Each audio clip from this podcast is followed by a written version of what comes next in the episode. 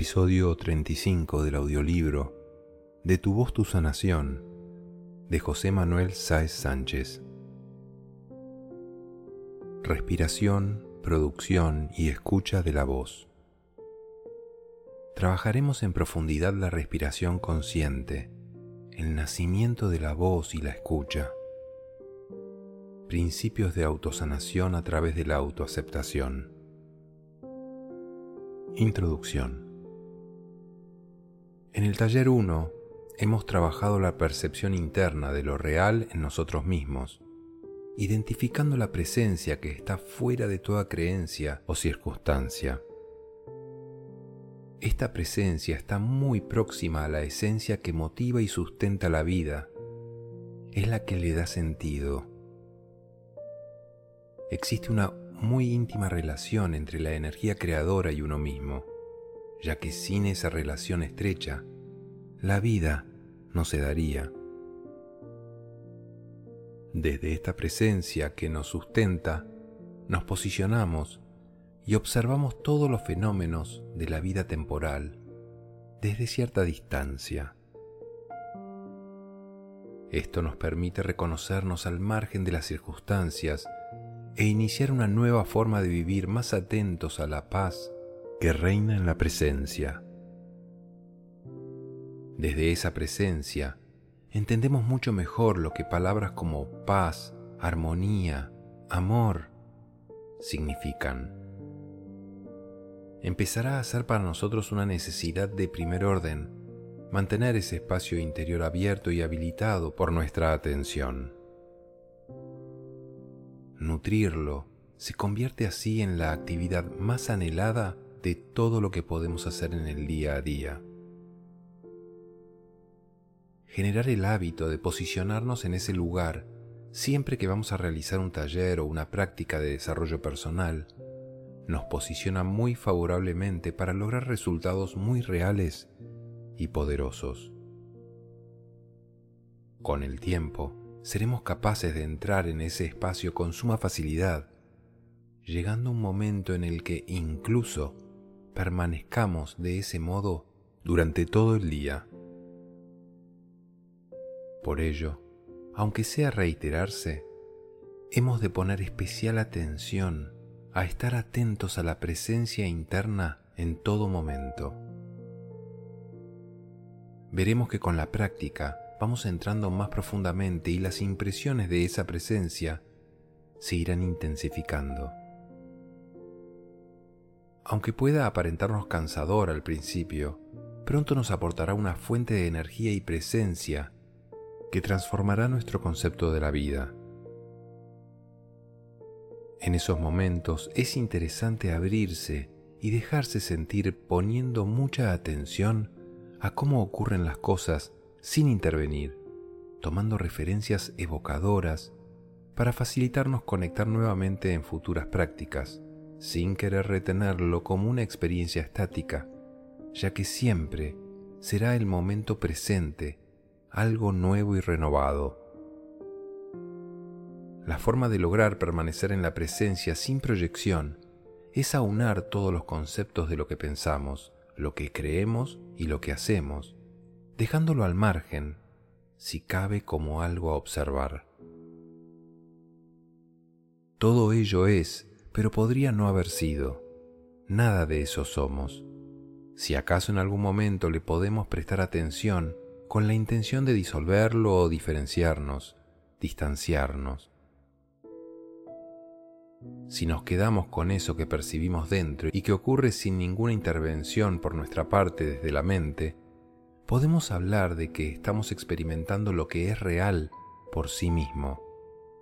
La experiencia la verdad no manipulable. No es necesario empujarlo ni incrementarlo. Lo que se manifiesta por sí mismo es. En el taller número uno hemos comprendido de qué forma el aprendizaje sobre nosotros mismos ha estructurado y llevado a la mente un sistema de creencias, hábitos y estructuras que nos han creado un personaje que desconectándose de su fundamento real se ha instaurado en fomentar una conciencia de uno mismo basada en un proceso mental o pensamiento corregido y condicionado desde lo externo, en vez de basarse en la experiencia directa de lo que uno es. Todo ello potenciado por la carencia de referentes reales, íntimos y directos de lo que es real. Hemos aprendido a creernos y aceptar que somos toda esa construcción, aunque podría haber sido de un modo diferente.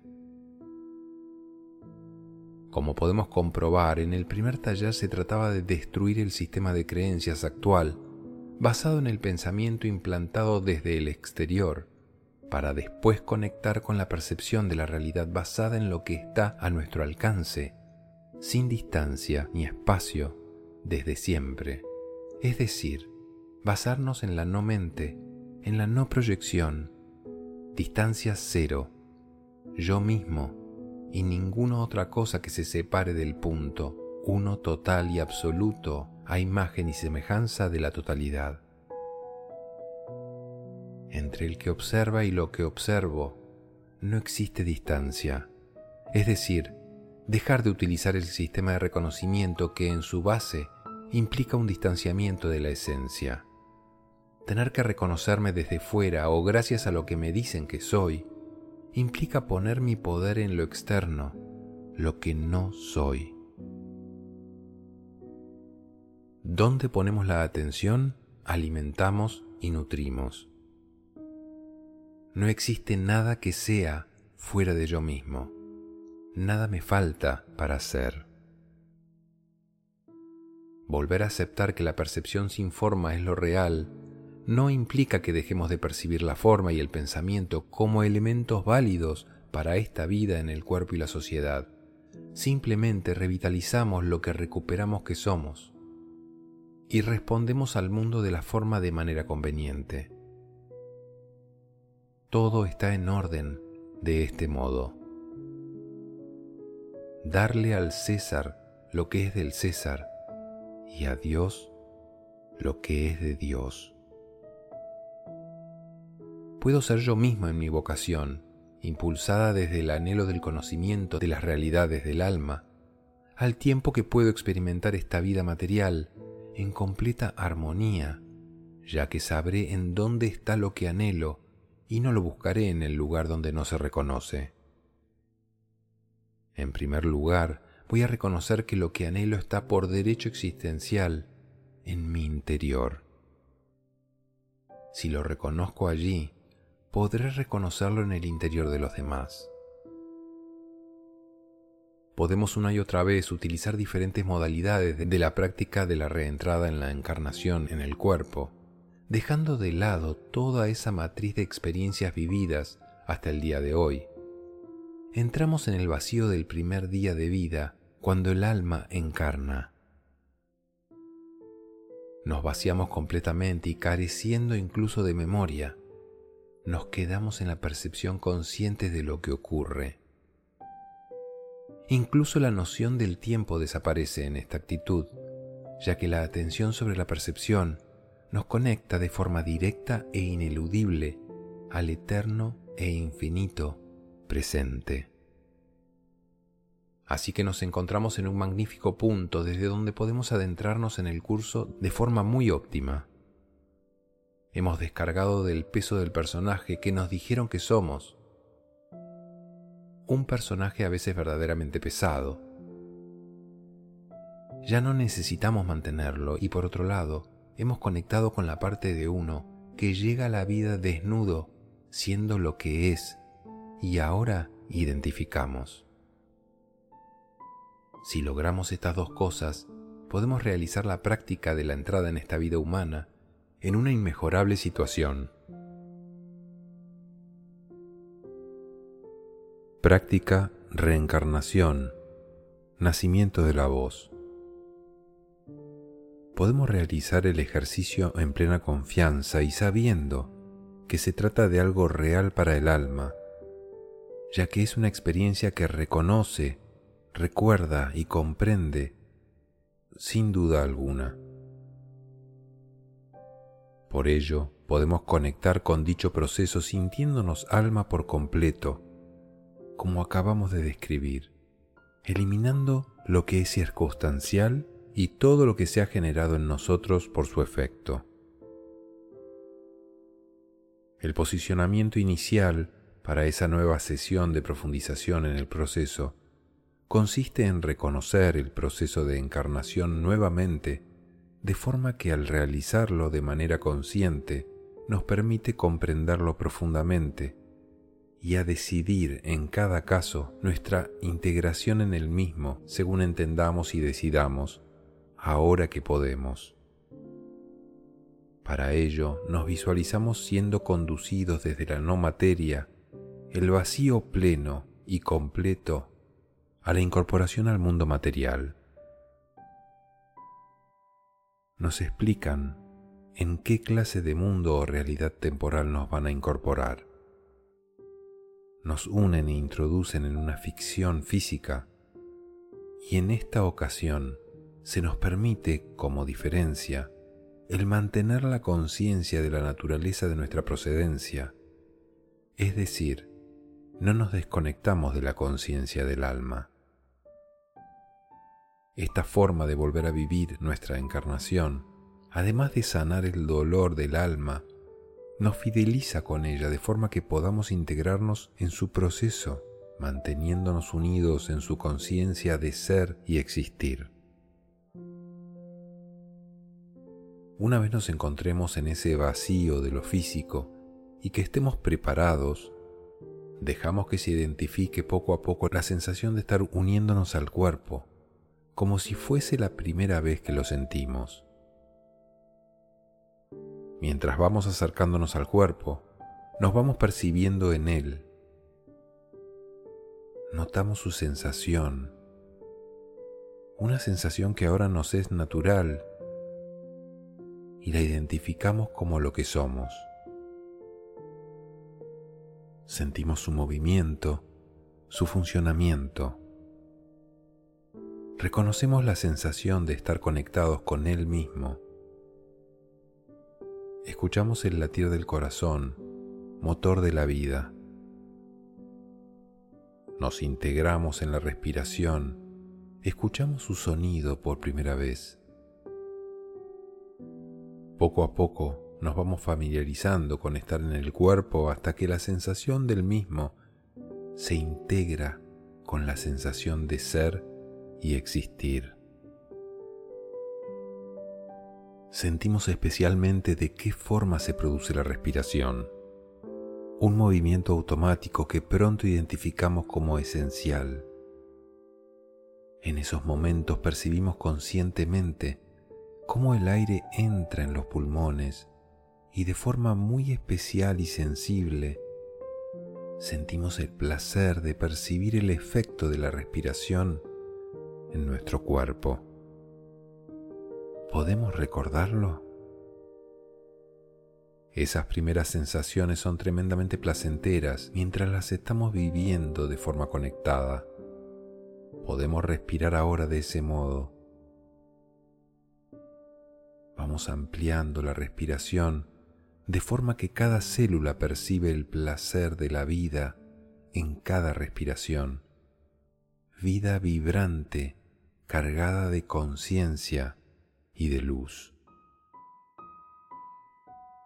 Nos complacemos con la sensibilidad de nosotros mismos instalada en cada célula.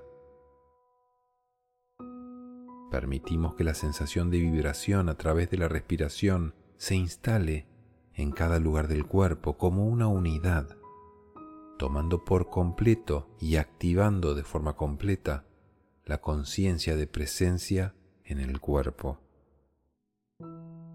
Cada célula se conecta con la respiración y recibe el flujo de vida luminosa, cargada de presencia del alma, y es vitalizada tanto como se desee.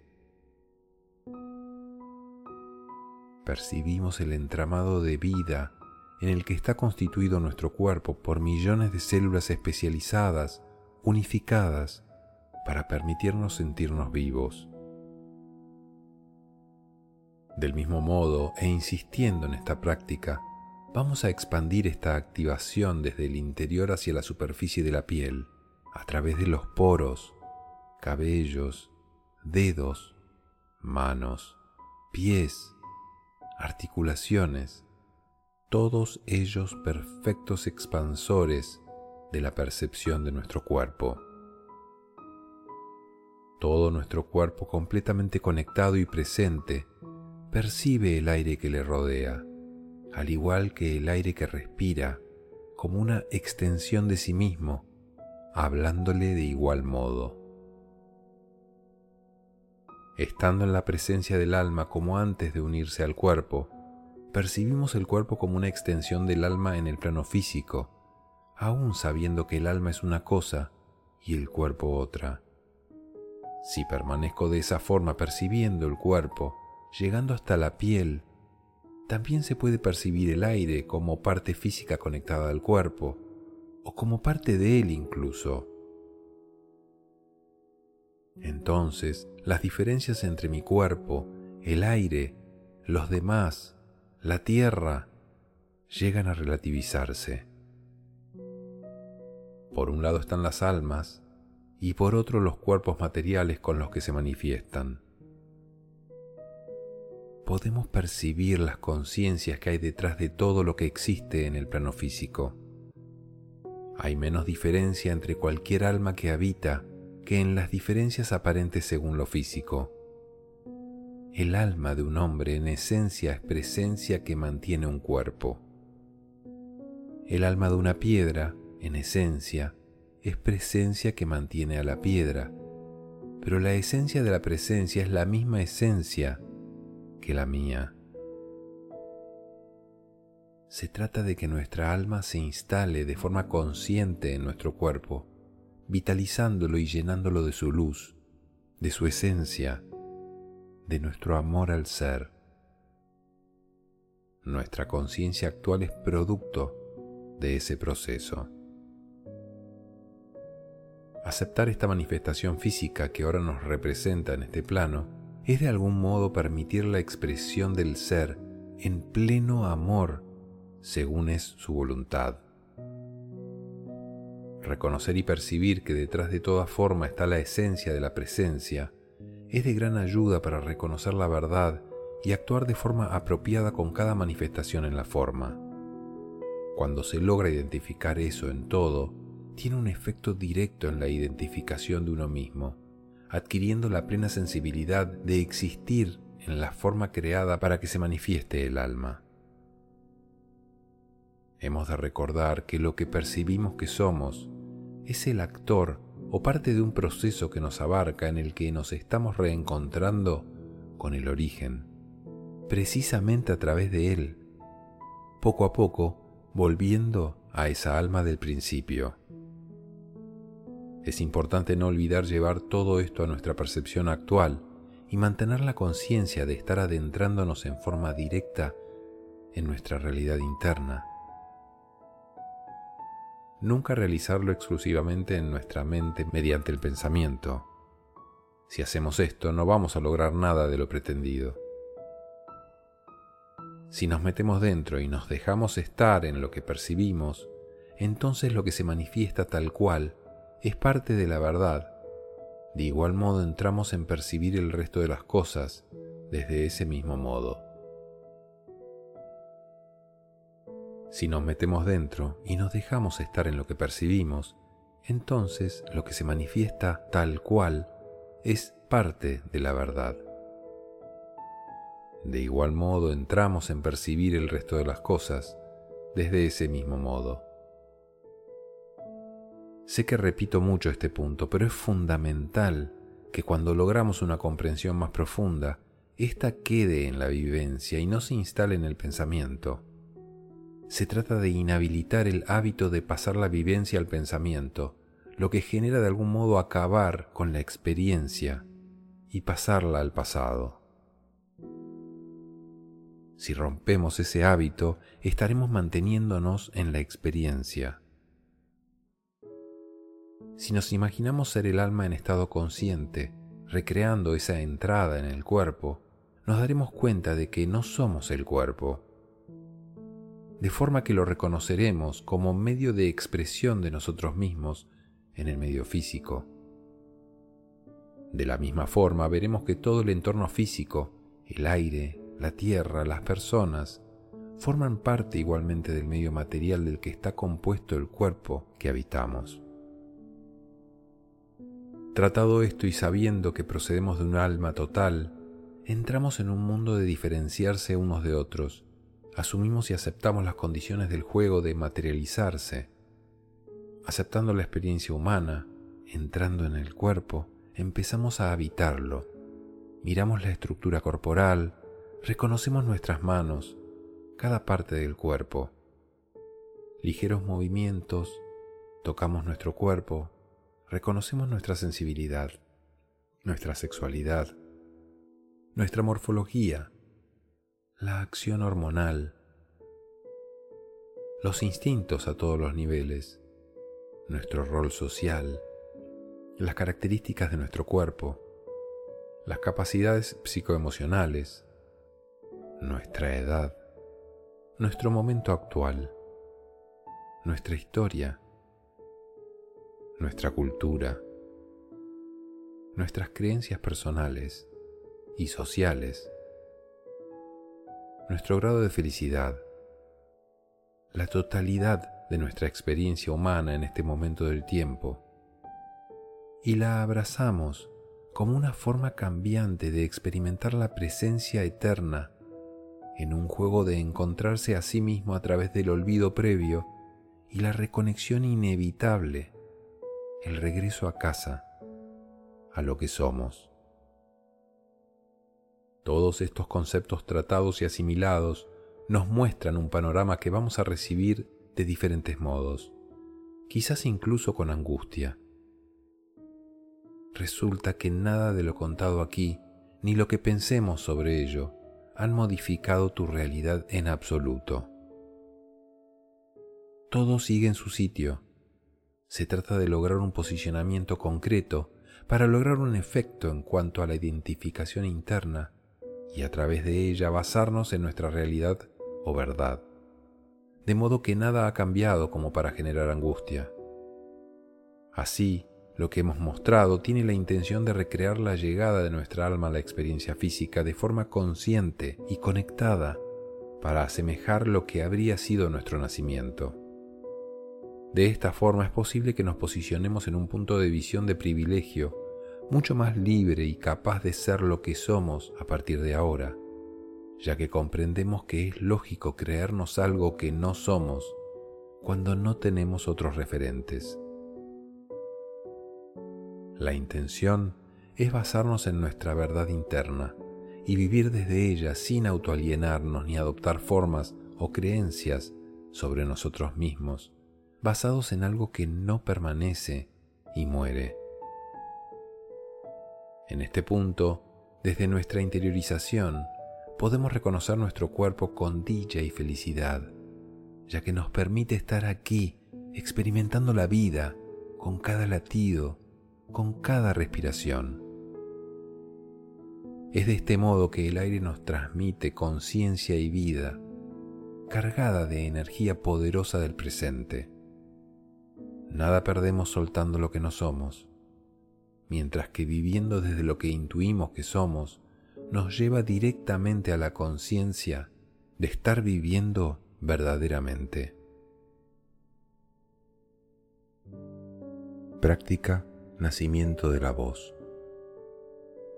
Desde esa respiración conectada, percibimos cómo nuestro cuerpo inhala y exhala, intercambiando materia con lo externo Mientras permanecemos en la presencia interna, vemos cómo ésta va con el aire y nos llega con el aire. Nos mantenemos en esa respiración circular. De igual modo que hemos realizado la reentrada en el cuerpo y reconocido su entorno y la respiración, vamos a entrar en contacto físico con el aire a través del sonido. Como si se tratara de aire que se colorea desde el centro de la presencia, damos lugar al nacimiento de nuestro sonido, teñido del color de nuestra alma, dejamos que vibre y comience a acompañar suavemente al aire que exhalamos. Observamos cómo la energía de nuestra voz fluye hacia afuera e inunda el espacio. Cuando inhalamos, nos cargamos con ese aire teñido de nuestro color y al llegar al centro de nuestra presencia, nos reconocemos con él mientras continuamos la producción de la voz. De igual modo, la escucha de nuestro sonido abre el canal de la audición, estremeciéndonos al reconocer nuestra voz que habita y logra estar presente en la vida manifiesta, en la materia. ¿Comprendemos lo extraordinario que es esto para el alma? Insistiendo en ello, la voz y la escucha se identifican como un sistema cerrado de ser uno mismo en lo externo y permitimos la expresión libre de todo cuanto somos. Percibimos que somos dentro y somos fuera. Se trata de una celebración en la que el alma consciente ha logrado habitar un cuerpo e interactúa desde sí mismo de forma real en el entorno, reconociéndose a sí misma plenamente tal cual es. Hemos de estar en esa acción el tiempo que necesitemos hasta afianzarnos y tomar plena presencia en este plano, de forma que esa voz es nuestra alma expresándose en el sonido.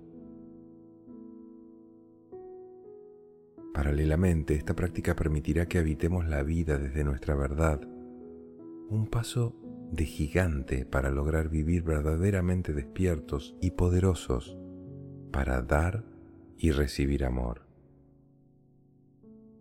La escucha profunda de nuestra voz equivale a experimentar el soy. Desde ese posicionamiento podemos realizar muchas variaciones según lo sintamos o nos surja según nuestra propia inspiración. El sentir del alma será nuestra mejor guía. Se pueden sugerir distintas prácticas, ejercicios circulares de ser en la voz y ser en la escucha. Voz y escucha conscientes nos ponen al igual que la atención en la respiración, en contacto con el presente útil, donde podemos poner intención a ese presente apoyados en el poder del sonido ejercicios de comunicación entre dos, donde mediante sonido se comuniquen cuestiones o situaciones supuestas y que la otra persona intente identificarlas mediante la escucha. Después se permitirá intercambiar información y dialogar sobre el ejercicio.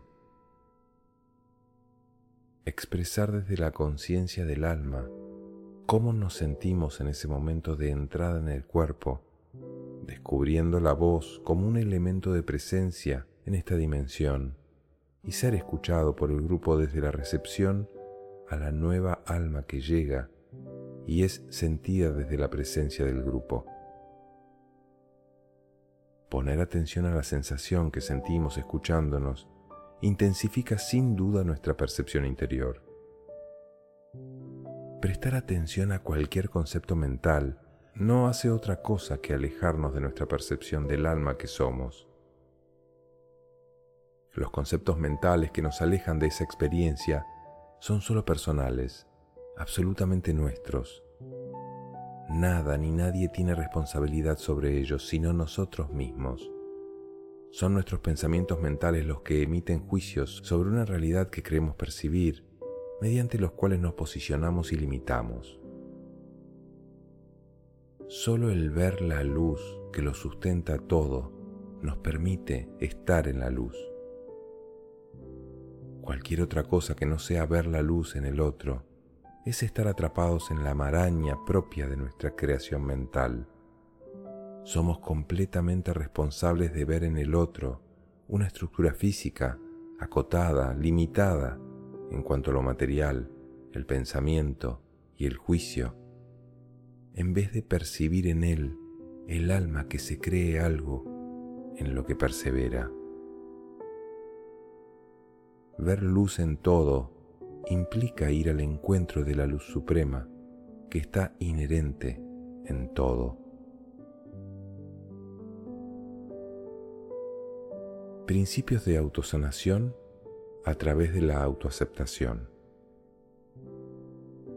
El alma y a ella el creador personal nos dota de toda la energía necesaria para la manifestación material de nuestra vida, con lo que no hay efecto que no pueda ser modificado si el alma o el creador lo consideran adecuado. Podría producirse, según nuestra mirada, el milagro de la sanación, basado en que la inercia de la creación es llegar a manifestar el mayor bien, el mayor amor. El proceso de conectar con la verdad y por ello con la energía que todo lo sustenta sería muy simple si soltáramos todo lo que creemos saber y únicamente fuéramos reconociendo lo que es. El camino de percibir lo que existe sin mi intervención es tan sencillo como caminar por un camino transitable que ya está trazado. Quizás no se vea a lo lejos donde lleva, o en algún momento llueva o haya niebla, pero puedo recorrerlo con seguridad ya que la verdad siempre será la meta del camino y ésta no puede desaparecer. Todo lo que nos ha pasado podría no haber pasado y seríamos diferentes, e igualmente estaríamos en una parte del camino. Lo que nos ha influido lo recogemos, lo hacemos una pelota y lo soltamos. Son circunstancias que pasarán, podemos soltarlas ya, no nos identificarán. Su efecto es sumamente temporal, duran el tiempo que las retenemos. ¿Qué importa lo que haya ocurrido si en cada momento podemos tomar la dirección hacia el amor? De esta forma nos percibimos sin esa influencia y nos hacemos el favor de ser libres y ligeros y de percibirnos unos a otros sin la imagen limitativa, viéndonos todos en igual libertad, sin cargas. Podemos incluso descansar de creernos un cuerpo limitado. Todo esto nos ayuda a darnos cuenta de hasta qué punto lo que percibimos se cualifica según lo que pensamos o creemos de nosotros y los demás. Y lo increíble es el efecto tan determinante en lo que nos ocurre y vivimos. Así que más nos vale prestar atención a la visión que adoptamos sobre nosotros y la vida, porque la energía presente correrá a cualificar nuestra vida de ese modo. En el acto de pensar, va implícito el no vivir, no estar con la esencia. Todo lo que pensamos se ha formado en un momento en base a lo que cambia, en cuanto a lo que creemos ser. Nos hemos doblegado a eso, pensando lo que nos dicen, sintiendo lo que nos dicen. Si un ser que está en la estática o la verdad absoluta actúa según una forma, permanece en esa forma aparente según los demás que lo observan en la forma que actúa, de manera que para ellos es eso, aunque no lo sea en absoluto. Es más, si nos quedamos apegados en esa forma aparente, seguramente no será del agrado de ese ser, con lo que seguramente seguirá en la estática muy lejos de nosotros. Práctica reconocer el entorno desde dentro. Realizamos una interiorización al modo acostumbrado, respirando profundamente y en la medida en que vamos entrando más y más al lugar donde reside la presencia, alargamos la respiración, haciéndola más lenta hasta hacerse imperceptible.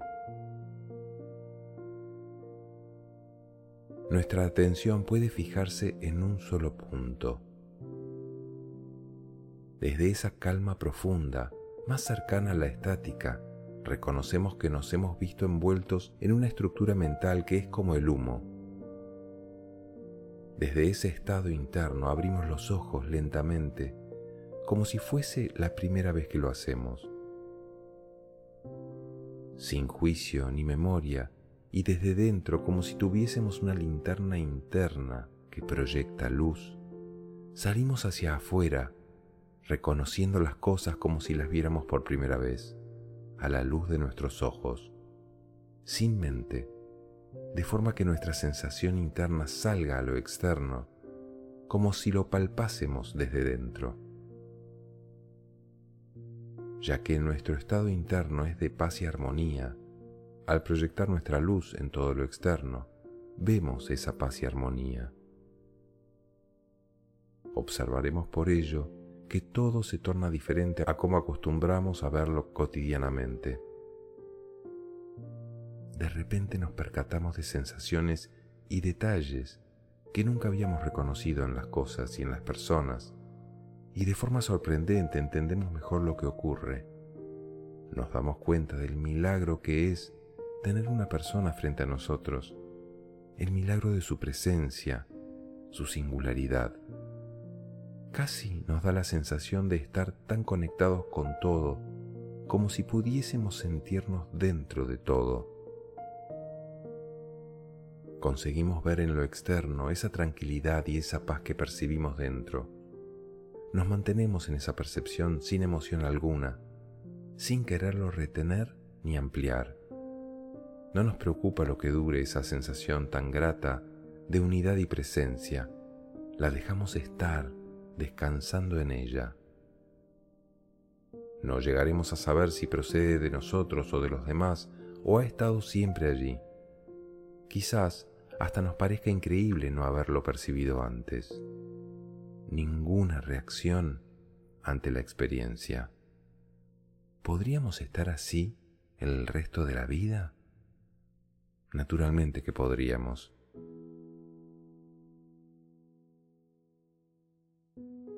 En este momento podemos tratar el efecto saboteador de la mente, esa que empieza a cuestionarse si esto sería posible, si pudiera hacer algo para que esto no terminase, si realmente yo no merezco estar tan en paz, si realmente tengo sentimientos de ser malo o inadecuado, si los estados de felicidad no van conmigo,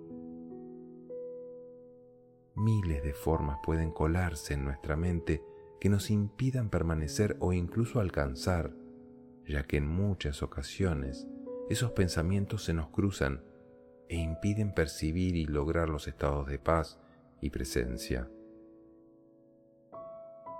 La buena noticia es que esos pensamientos son eso, pensamientos. Da igual qué clase de pensamientos sean podemos tratarlos de igual modo, tanto si son buenos o malos. Al tratarse de pensamientos que pueden distraernos de la presencia, son humo. Si logramos ignorarlos, la presencia se intensificará y realmente desaparecerán ante nuestra atención, aunque el cerebro seguirá funcionando, pero seguro que recibirá el exilir de la presencia cuando estemos conectados internamente. ¿Y qué pasa si me es totalmente imposible centrarme en lo que internamente percibo como verdadero y no humo? ¿Qué pasa si mis mejores pensamientos intentan anularse a sí mismos para lograrlo? Pasa que un pensamiento, por bello, centrado y matemáticamente exacto que sea, es inútil si el saboteador permanece activo. El miedo, o como sea que necesitemos llamarlo, puede impedirnos el objetivo de no basarnos en ello. Si ningún recurso parece valernos, si es imposible atravesar la barrera que nos impide el acceso a la cueva sagrada, tenemos un recurso infalible en la percepción de lo que no falla. En el mundo de la mente, de lo no físico, sea de la naturaleza que sea, tanto si procede de las capas densas de la capa mental de la Tierra, como si procede de capas más sublimes o de donde sea, en esos planos inmateriales los fantasmas se mueven con alas y podemos terminar con la sensación profunda de confusión. Si eso te ocurre a ti, tanto como si no, nos queda el recurso infalible, la presencia de tu cuerpo, inconfundible, que puedes tocar y sentir. Olvídate entonces de lograr calma en la mente, de lograr claridad, de querer ver la verdad en ella, de luchar con si eres bueno o malo. Acéptate, ¿por qué no? Si la mente te dice eso, sé malo, malísimo, pues bien, ¿qué más da? Tienes tu cuerpo igualmente desde donde sentirte. Deja todo juicio sobre ti mismo. Da igual si mereces o no. Renuncia por completo a juzgarte y ponte a sentir tu cuerpo. Elige si quieres la mano derecha y céntrate en ella. Habla internamente con ella. Pregúntale si quieres, si es mala o buena. Verás que ella es solo una mano. No se cuestiona nada. Déjate guiar por la sensación de presencia de tu mano. Incluso pídele que se mueva o acaricie tu cara. Pide a las dos manos que te muestren cómo sienten tu cuerpo, que te sientan, que te activen. Déjate estar con ellas como si fuese la primera vez que te das cuenta de tener unas manos que están vivas y sienten, que te miman conscientemente. Déjate llevar por ellas y pon voz desde ellas. Lleva tus manos frente a tu boca mientras cantas. Siente cómo te devuelven el sonido. Entrégate a sentirte como un ser único en el universo. Disfruta de ti, sacíate de ti. Eres un ser creador que generó un alma que genera la experiencia de ti en este momento y toda la energía del universo colabora en que estés aquí. De ser de otro modo no pasaría, ¿no crees? Una vez sintamos de esa forma nuestras manos, podemos activar el resto del cuerpo hasta que la sensación de estar presentes en él sea intensa. Déjate estar y observa que estás presente. En ese momento entrarás en un estado de paz y bienestar. Ningún pensamiento podrá dejar de lado esa presencia. Manténla todo el tiempo que puedas. Cuando logramos estar en ese modo, vemos todo de forma diferente. Percibimos el cuerpo también como si fuese la primera vez, simplemente escuchándolo. Para el alma también es muy placentero sentir el cuerpo mientras no es sustituido por la anomalía mental. Sentimos la naturaleza, estamos totalmente abiertos.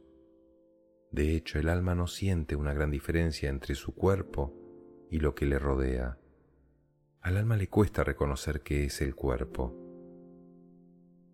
Si prestamos atención a la piel y al aire que le rodea, da la sensación de pertenecer al cuerpo podemos percibir la sala, podemos sentir que formamos parte de la sala.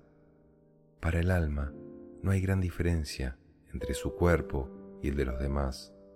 Son percepciones del mundo material.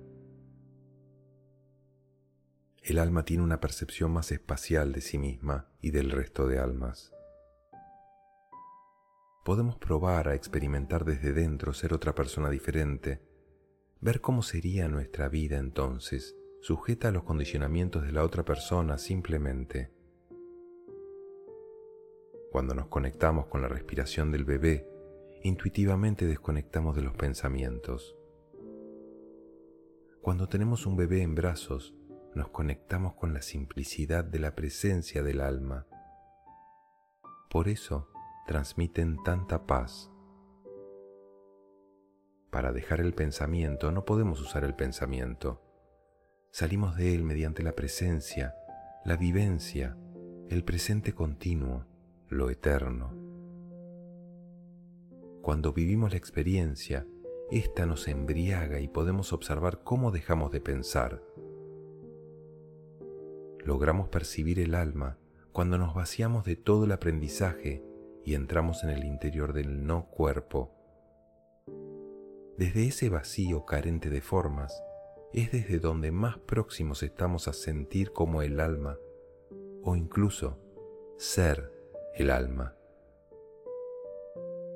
Vemos una foto nuestra y fácilmente reconocemos que se trata de nosotros, pero si pudiéramos ver una foto de nuestra alma, no la reconoceríamos, ya que carecemos de referentes. Identificar, asimilar e integrar los referentes internos nos llevan de vuelta al alma. Hay muchas formas de abordar el tema de la sanación, en concreto la autosanación que es lo que tratamos en este libro. Bien entendido, no difiere mucho de la sanación a otras personas, pero no vamos a referirnos a ello, ya que las condiciones para que ésta se dé son prácticamente las mismas. Si accedemos a la autosanación, también podemos sanar a otros de la misma forma. Como decíamos, el tema de la sanación se puede abordar a muchos niveles, que van desde lo físico a lo más sutil. Ya en lo físico hay muchas formas de abordarla. Todo lo que tenga que ver con la salud, la alimentación, el ejercicio, la respiración, es un vasto y amplísimo campo de acción donde podemos acceder a la sanación. Nosotros aquí no abordamos el plano físico, salvo lo relacionado con la respiración o la meditación. El campo que tratamos principalmente son los planos sutiles, que ya de por sí tienen complejidad. Si hay estratos de conocimiento en lo físico, imaginad lo que puede ser en lo sutil. Para simplificar, vamos a reducir esa complejidad únicamente a dos. Por un lado, el nivel de la estática de donde procede todo lo creado, y por otro lado, todo el estrato sutil del mundo creado. Cualquier proceso de sanación, movido desde la estática, es en sí mismo un hecho. Ni siquiera podemos hablar de sanación, ya que lo que debe ser es o será. Desde el estrato sutil de lo creado, tendremos más capacidad de lograr modificar las condiciones de lo creado cuanto más cerca estemos del plano de la estática en el proceso de sanación. Trataremos sobre ello a lo largo del curso. Ahora solo resaltamos que la sanación no se da por capricho nuestro, por muy buena intención que pongamos, ya que si de hecho hay algo que sanar, precisamente es porque hay una causa que restablecer. Por lo que pretender ignorar la causa de un resultado que observamos ahora y que éste desaparezca sin realizar movimientos es simplemente ilusorio. Podemos imaginar los niveles de conciencia que puede haber entre nosotros como seres humanos que queremos abordar la sanación hasta el nivel de conciencia de la estática. Imaginad que desde cualquier punto de esa escala se quiere abordar la sanación. Lógicamente el resultado de la misma depende del estado de conciencia desde donde se motive la intención. Desde nuestro plano accesible, también la intención de sanar puede originarse desde muchos aspectos, ya que somos multidimensionales. Esa intención puede ser un pensamiento o puede ser un deseo, resultado del miedo u otros estados de conciencia personales. Lógicamente la sanación se va a producir dependiendo desde dónde se actúe.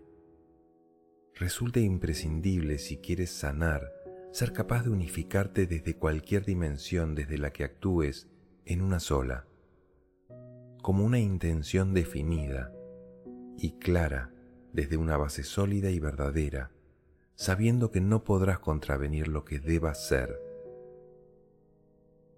Venimos diciendo a lo largo del libro cuál es la pieza clave para realizar las prácticas, y esta es la misma que podemos utilizar en la sanación. En todo caso, necesitamos actuar basados en lo que somos realmente, desde donde tenemos algún poder para mover los resortes del proceso. Una vez más, decimos que lo principal es conectar con lo que somos, con nuestra base real.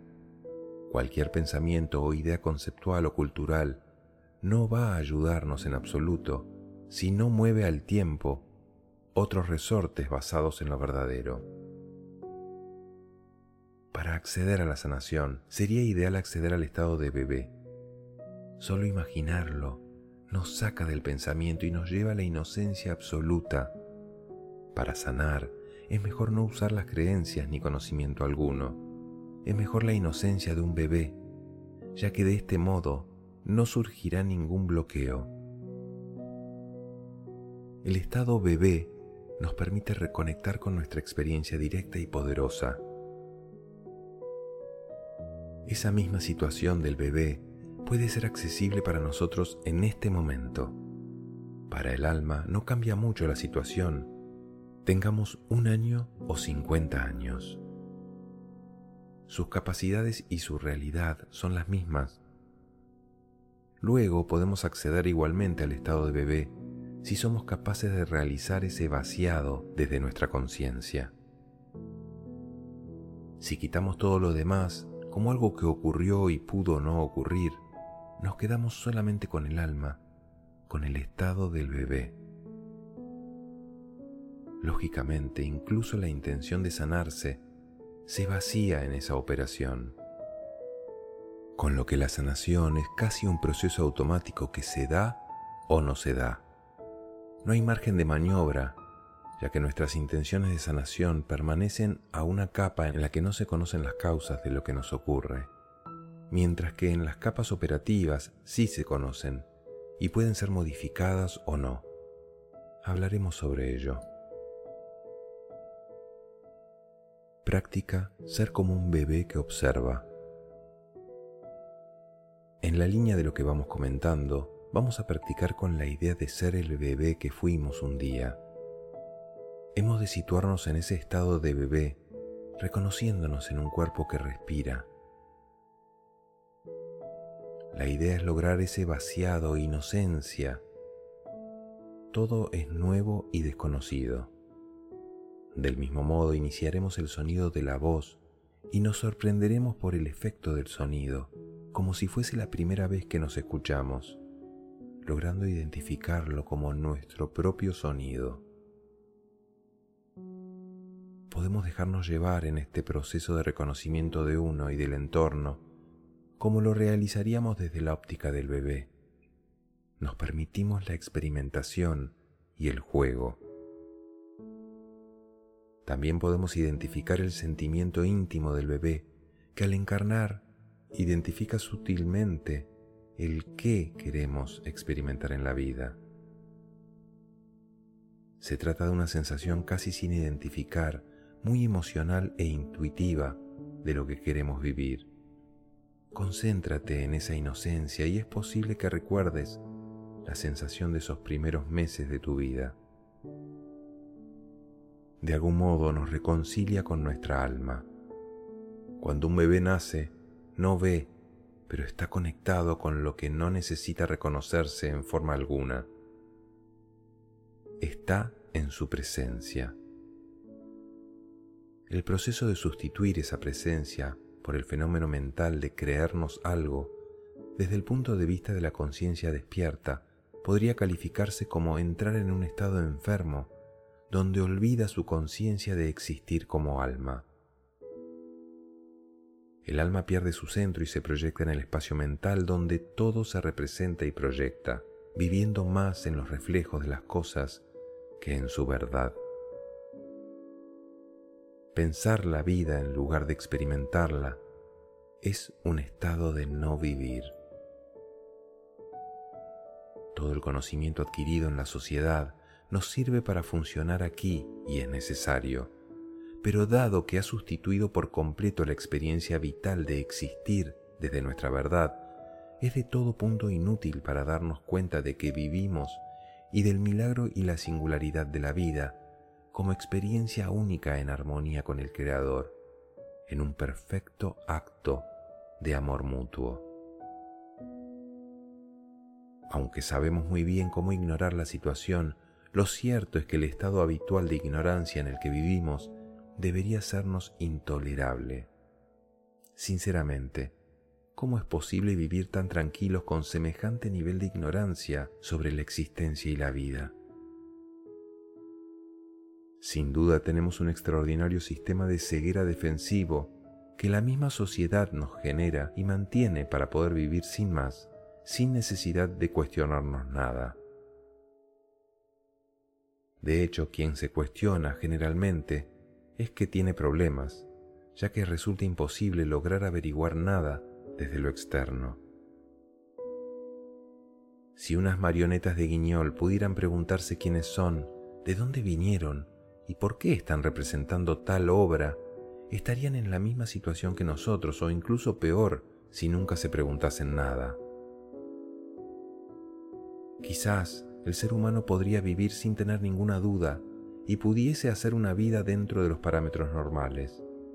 Quizás muchos seres humanos no necesiten preguntarse nada. Sin embargo, hay muchas personas que no se reconocen en el ser humano ni en las características de la vida como la conocemos y llevan vidas escépticas. Hay muchas personas que entran en crisis existencial porque no encuentran respuestas creíbles o que se sustenten. Para otros se trata de no pensar lo que no tiene respuestas o basarse en supuestos de fe ciegas. Para muchos, quizás el vivir tan tranquilo sin cuestionarse nada les parezca ignorancia. Nuevamente, con el pensamiento no vamos a conocer nada sobre la verdad, ni con la cultura, ni siquiera mediante las enseñanzas de los maestros. Nada que nos cuenten nos será de verdadera utilidad si solo lo pensamos. Sé que quizás suena crudo y que no estés de acuerdo, puede ser, pero para mí lo que hacemos es marear la perdiz, distraernos mientras nos creemos que hacemos algo especial cada vez. En fin, que no atendemos a las indicaciones de los maestros cuando nos dicen, la verdad está dentro de ti. Lo cierto es que hacen referencia a la presencia interna, a la experiencia íntima y personal de hacerlo en uno mismo. Si solo pensamos y pretendemos hacerlo en lo externo, estamos jugando a proyectar en el mundo ilusorio de la espiritualidad. Cualquier cosa que se proyecte en lo externo, por muy sabio, divino y santo que aparente, será humo si no se origina desde una acción interna basada en lo real y en el alma. Basarse en lo real significa acceder al poder de mover montañas. No es el acto aparente lo que da credibilidad a la acción, sino el movimiento interno que origina un movimiento. Como es arriba, es abajo. Si alejamos de nosotros todas las ideas proyectadas en nuestra mente y nos basamos en la experiencia directa, se nos abren las puertas a lo que sería despertar las potencialidades del alma, dado que se consideran únicamente las partes reales de su experiencia vital y no de la recreación en los procesos mentales de la vida. Una vez más, la vida se vive, no se piensa.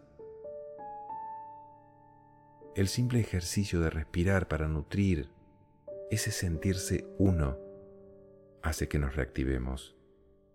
Tenemos que ser presencia cuando cogemos aire y cuando lo soltamos. Se puede tomar la iniciativa de realizar el acto interno consciente con anterioridad a su reflejo en el mundo material. Por ejemplo, al dar un abrazo a una persona, podemos crear internamente la energía grata de abrazar para después realizar el abrazo o al mismo tiempo.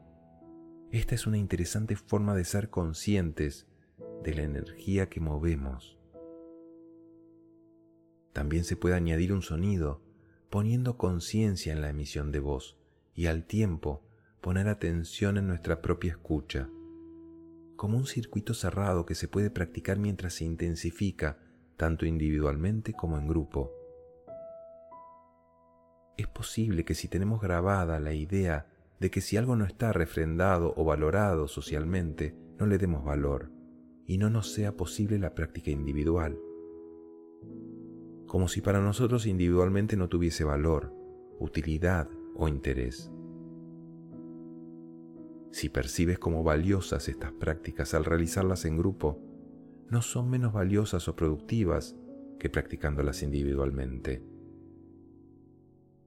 podemos de cualquier modo apoyarnos en la conciencia del grupo para afianzar la confianza en las prácticas. La experiencia de nacer, de entrar en el cuerpo, es algo que el alma ha vivido muchas veces, por lo que en las memorias del alma existen muchos recuerdos de cómo se realizan estos procesos. Podemos tener confianza, hemos pasado por estas experiencias desde el alma en muchas ocasiones. Y mientras nos reencontramos con ellas, es muy posible que sintamos, esto ya lo he vivido, ahora me reconozco. Es bueno darse cuenta de que nuestra conciencia del día a día, nuestro estado mental, es el producto de nuestra continua adaptación al medio, a lo que va ocurriendo de esta forma las inercias en nosotros siempre están condicionadas por esa tendencia y es normal que lleve un tiempo echarnos a un lado para escapar a su influjo y poder ser verdaderamente nosotros.